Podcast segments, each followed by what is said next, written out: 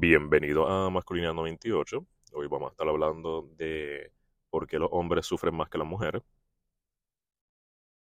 Más bien vamos a estar hablando de cómo ese es el argumento que se usa cuando muchos hombres se les señala sus conductas dañinas dentro de las dinámicas masculinas eh, tradicionales o tóxicas o algo por el estilo.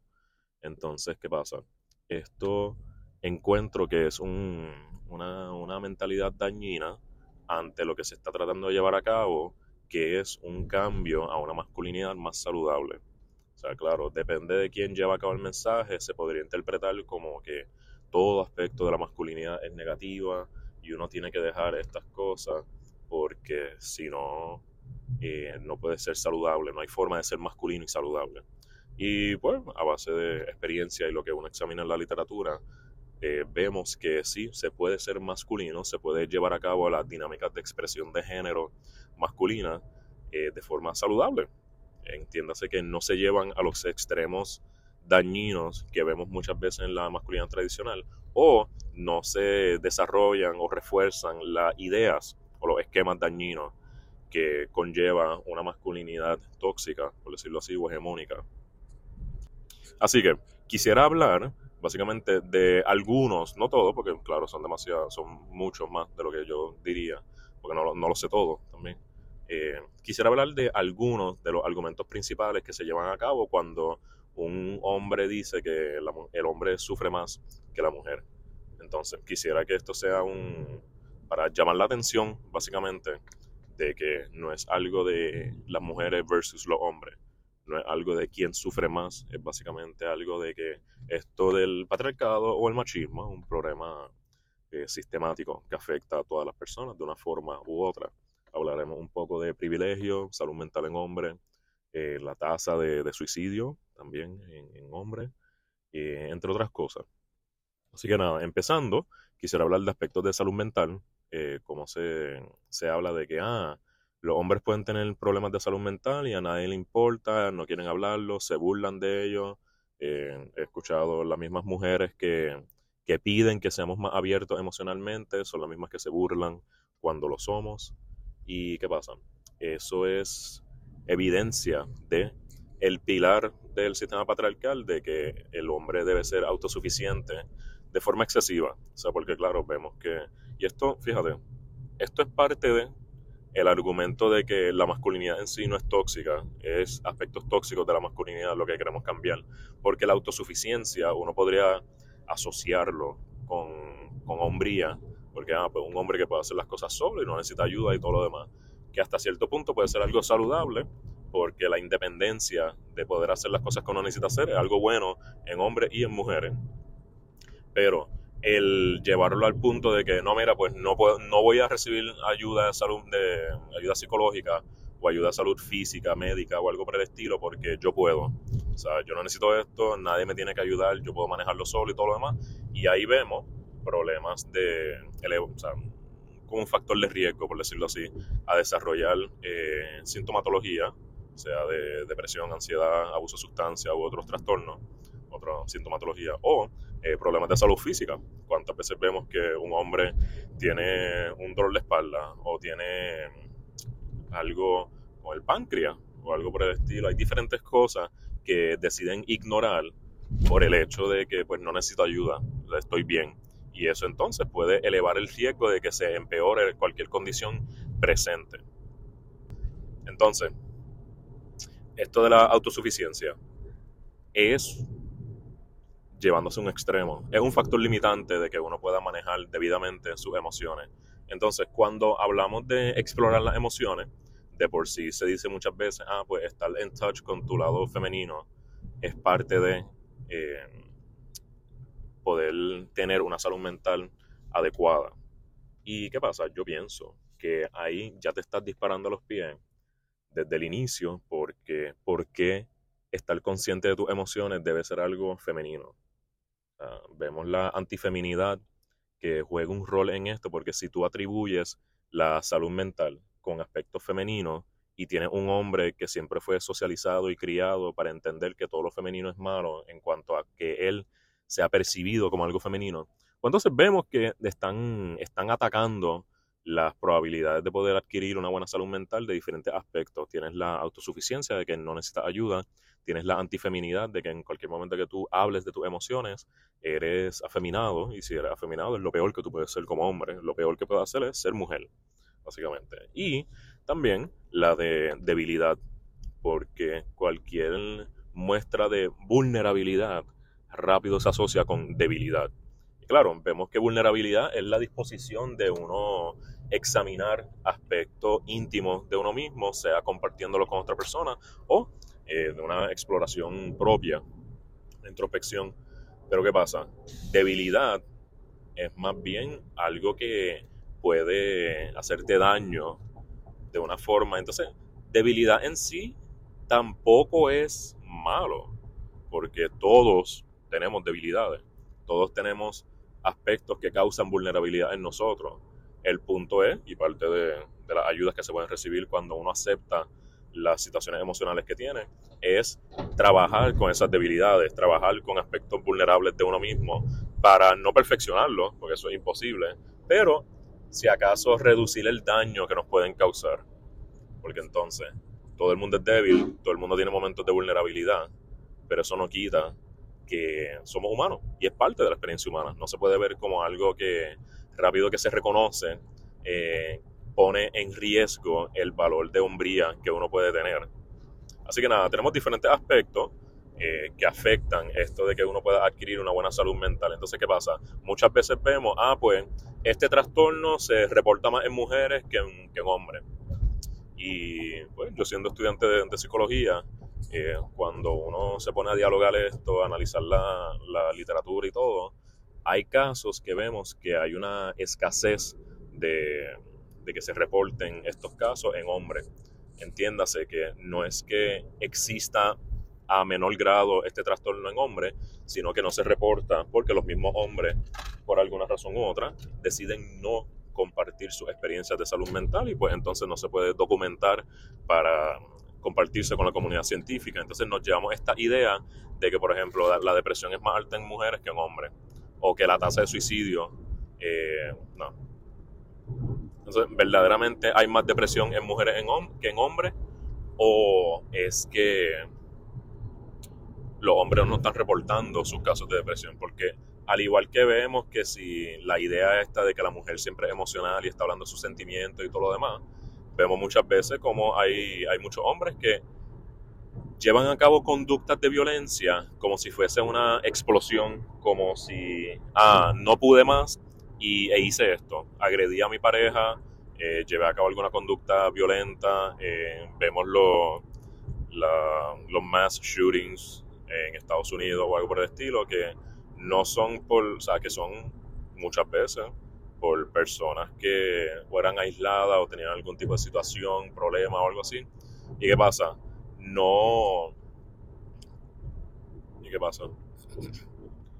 Debemos ver porque yo pienso, a base de lo observado, de lo analizado, estudiado y todo lo demás, que hay muchas situaciones sociales involucrando trastornos o actos de violencia que no que se podrían manejar mejor o reducir con el hecho, con la acción de explorar la salud mental, o sea, de ir a terapia. Y no tienes ni que ir a terapia si no es lo tuyo, que yo entiendo que sí podría beneficiar, todo el mundo podría beneficiarse de ir a terapia, pero en caso de estas personas que no son tan receptivas a la idea de ir a terapia, eh, apoya, aprovechar su red de apoyo. O sea, aprovechar el, el, amigo con el que siempre hablas de diferentes cosas, pues en algún momento hablar sobre tus sentimientos con la familia, con la pareja.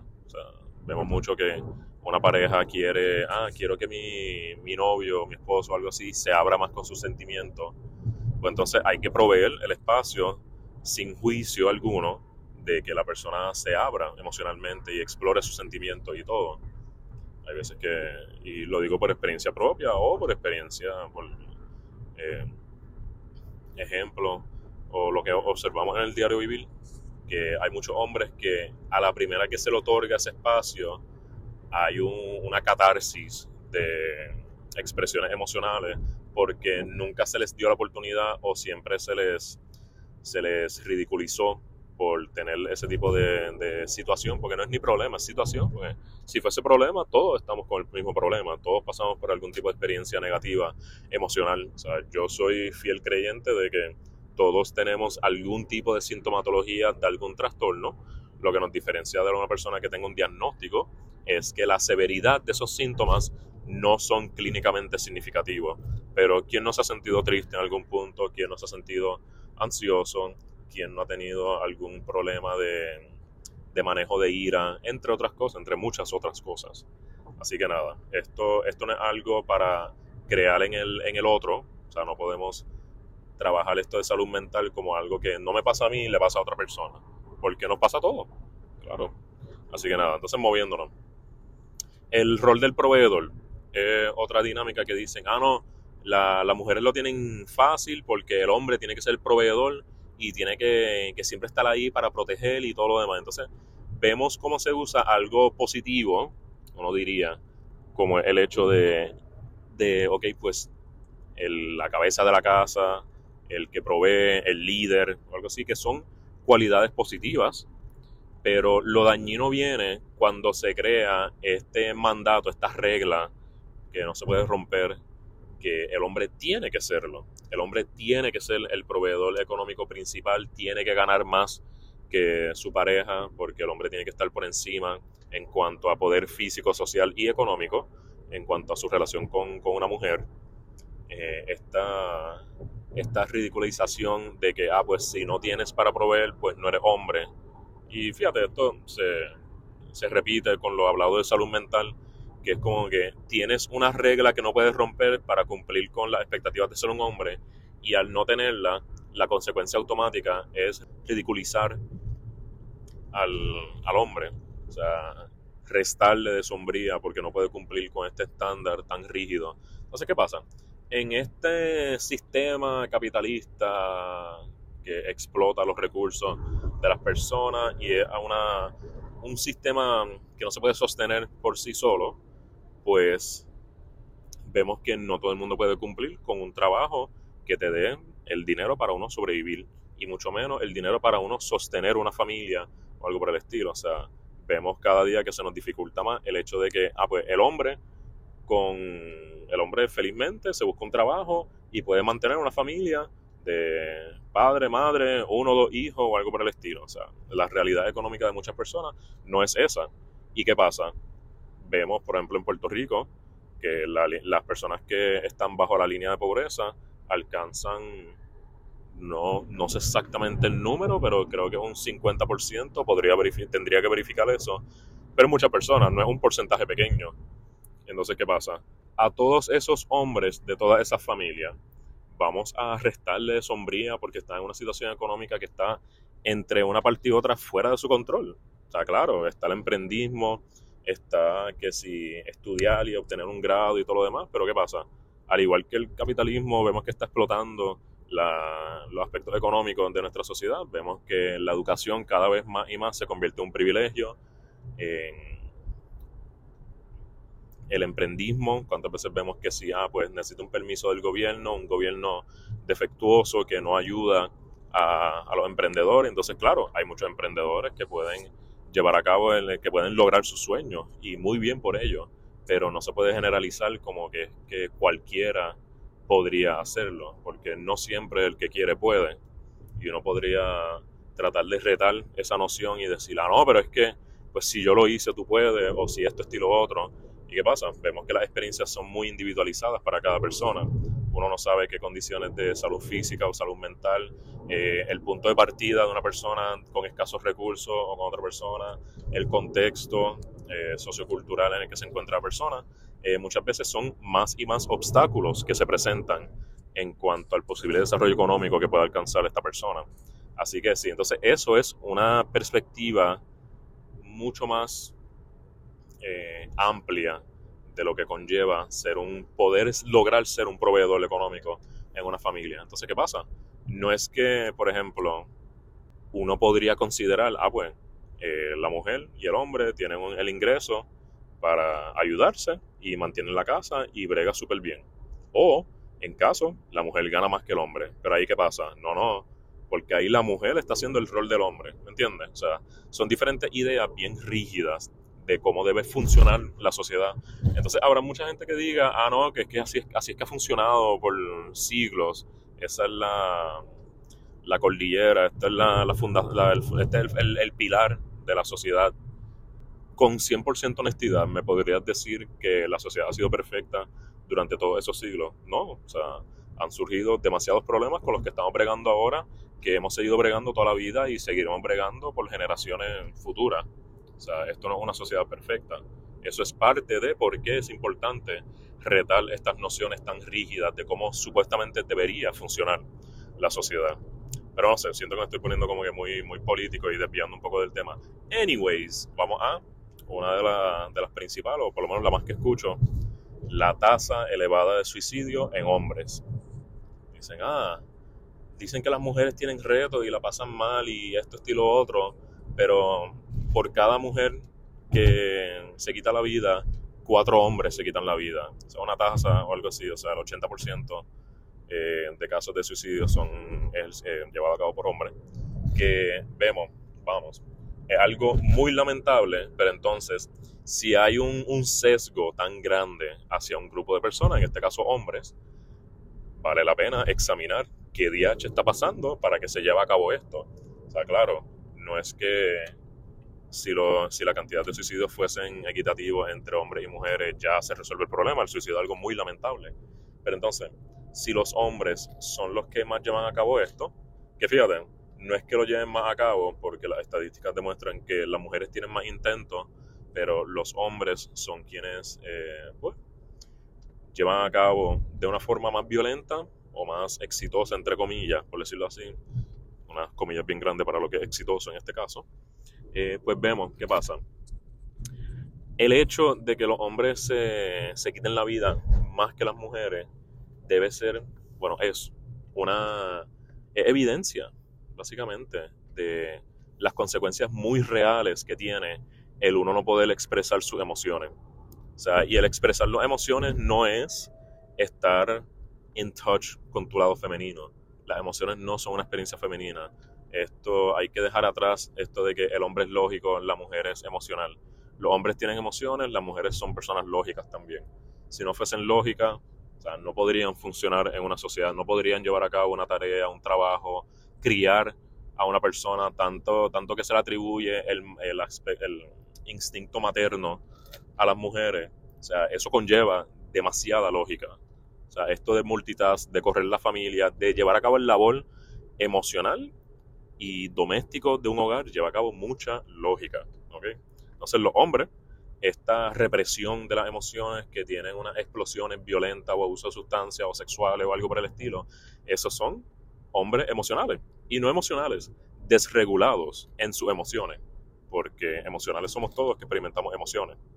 O sea, es esa desregulación emocional que vemos en hombres que no se dan el espacio para experimentar las emociones de una forma saludable. Esa forma saludable, hablar con las amistades, hablar con la pareja, hablar con la familia, es, hablarlo, es experimentarlo. Es tú darte cuenta de que sí, eres una persona capaz y digna por tener estas experiencias emocionales, que esto es algo que le sucede a todo el mundo y que es algo que debe identificarse, procesarse, manejarse y sentirse o sea, porque nos vamos a limitar, o sea, tenemos un espectro gigantesco de emociones que podemos sentir y nos vamos a limitar a sentir una que otra porque todas las demás son femeninas o me van a hacer débil o algo por el estilo.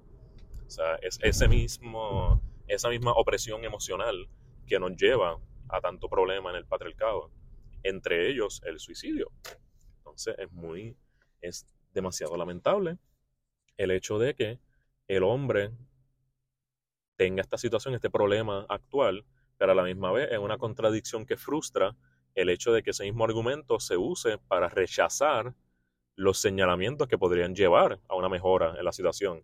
O sea, muchas feministas eh, estarán, o sea, muchas, muchos feministas, entiéndase hombres, mujeres feministas, estarán en esto de, mira, pues vamos a identificar los problemas que podrían ayudarnos a manejar la situación. Y entre ellos está el mal manejo de salud mental en hombres. Claro, todos tenemos problemas de salud mental, pero en hombres específicamente porque parte de su valor como hombre requiere un mal manejo emocional. Entonces, vemos que mujer o algo por el estilo podría señalar como que, mira, pues este estilo otro en cuanto al manejo de, emociones. Y rápido es una hostilidad o una resistencia de que, ah, no, pero eso es para las mujeres, o yo estoy bien. Eh, entonces es o negación, hostilidad, o una mezcla de todo. Entonces con eso no se, logra nada. Pero ahí, mismo se viran y dicen, no, pues que los hombres se, se suicidan más que las mujeres. Y yo lo veo como que con una frustración, como que sí, exacto. O sea, esas son las consecuencias te estás dando cuenta, lo estás usando, like you're so close. Ahora, ¿qué vas a hacer al respecto? Porque otra cosa que me frustra, me causa bastante coraje, yo diría, es que eso de que la estadística de la tasa de suicidio en hombres es algo que solo se usa cuando intentan señalar alguna conducta machista, dañina de algún hombre o de grupos de hombres, o cuando un hombre se quita la vida. Muy pocas veces veo que ese tema se toca en otro ámbito o contexto. ¿Y qué pasa? Si tú solamente usas eso como una herramienta de resistencia o solamente te das cuenta o le das importancia cuando una persona lamentablemente se quita la vida, verdaderamente no estás interesado en causar ningún cambio positivo a este aspecto. Tú lo que estás interesado es en mantener el status quo y mostrar algún tipo de activismo falso eh, cuando sucede esto. Y claro, eso podría sonar un poquito fuerte, no, quisiera eh, criticar a alguna persona que, que, haya perdido a un ser querido y dice, ah, pues esto es bien importante y que sí, que y después lo deja ahí. Claro, todos tenemos diferentes situaciones con las cuales tenemos que atender y todo, pero, o sea, se lo debemos a esa persona que hemos perdido o a la persona que conocemos que tuvo una persona que perdió porque se quitó la vida, se lo debemos a esos seres especiales en nuestras vidas estar consciente de qué cosas llevan a eso y poder causar algún tipo de cambio específico. O sea, se lo debemos el ofrecer el espacio de vulnerabilidad emocional para explorar esas debilidades y convertirlas en aspectos que uno pueda manejar o hasta en fortaleza. Darle una vuelta a 180.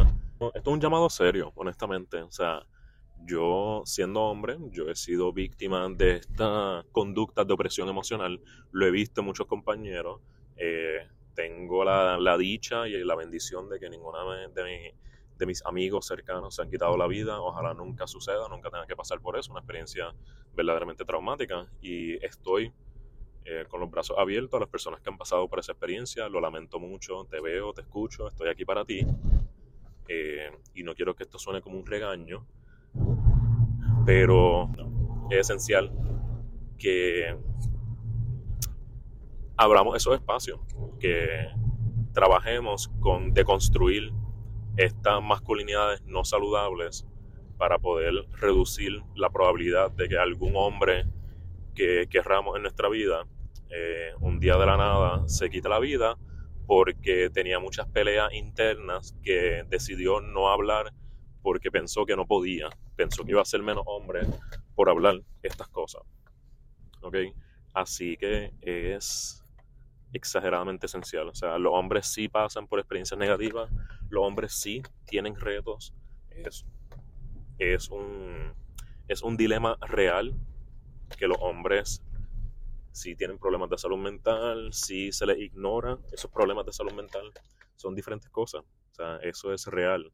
Lo que no podemos es usarlo como un argumento para competir con quien sufre más. O que si esto está bien porque estamos romantizando el hecho de que los hombres sufren. O sea, no se puede romantizar este hecho y no se puede usar como un aspecto de competitividad con las mujeres feministas que están tratando de ayudar a, a pues, crear una mejor sociedad. Y claro, digo mujeres feministas, pero sabemos que las mujeres no son las únicas personas que pueden ser feministas. Hay muchos hombres feministas. Yo me considero un hombre feminista. Eh, y un hombre feminista no tiene que ser un hombre feminado, no tienes que sacrificar tu masculinidad con tal de ser un hombre feminista. O sea, el feminismo en su base lo que busca es la igualdad de oportunidad para hombres y mujeres y personas de todo género. O sea, ah, ah, okay. Así que eh, son muchas cosas con las que tenemos que romper. Es bien importante poder reconocer la importancia de hacer estos cambios y más allá reconocer el verdadero riesgo de no hacer estos cambios. O sea, ya lo hemos visto. Si podemos reconocer que hay una tasa elevada de suicidio en hombres que en mujeres, pues vamos a hacer algo al respecto. Vamos a llevar a cabo, vamos a, llevar a cabo los cambios necesarios para que este no sea el caso. Así que, eh, nada, con esto termino el episodio. Como pensamiento concluyente, diría que no podemos usar el hecho de que los hombres sufren, porque sí es un caso real, los hombres sí sufren de diferentes cosas, no podemos usarlo para competir con las personas que están tratando de hacernos los señalamientos que pudieran ayudar a que ese no sea el caso, y no podemos romantizar el sufrimiento de los hombres, que eso en sí yo creo que será otro episodio por sí solo, porque eso demasiadas veces vemos cómo se se glorifica el hecho de que los hombres tienen algunas experiencias adversas como parte del desarrollo, como parte esencial del desarrollo de esa masculinidad. Pero nada, eso sería para otra semana. Eh, gracias por unirse hoy, la masculinidad 98. Ojalá les haya gustado. Eh, si piensan que hay alguien que se puede beneficiar de escuchar este episodio, eh, se lo hagan llegar, de no, como quiera. Asegúrense de poder proveer ese espacio de vulnerabilidad emocional. las consecuencias serían muy gratificante para que cada hombre tenga esa semilla sembrada en ellos de poder reconocer que están en un espacio seguro con este tipo de personas, personas como tú que escuchan esto y se dan cuenta verdaderamente de los efectos positivos que puede tener este tipo de ayuda a los hombres en nuestras vidas. Así que nada, aquí lo dejo, que tengan un excelente día, que la pasen bien, tomen mucha agua por favor. Eh, y nada, nos vemos.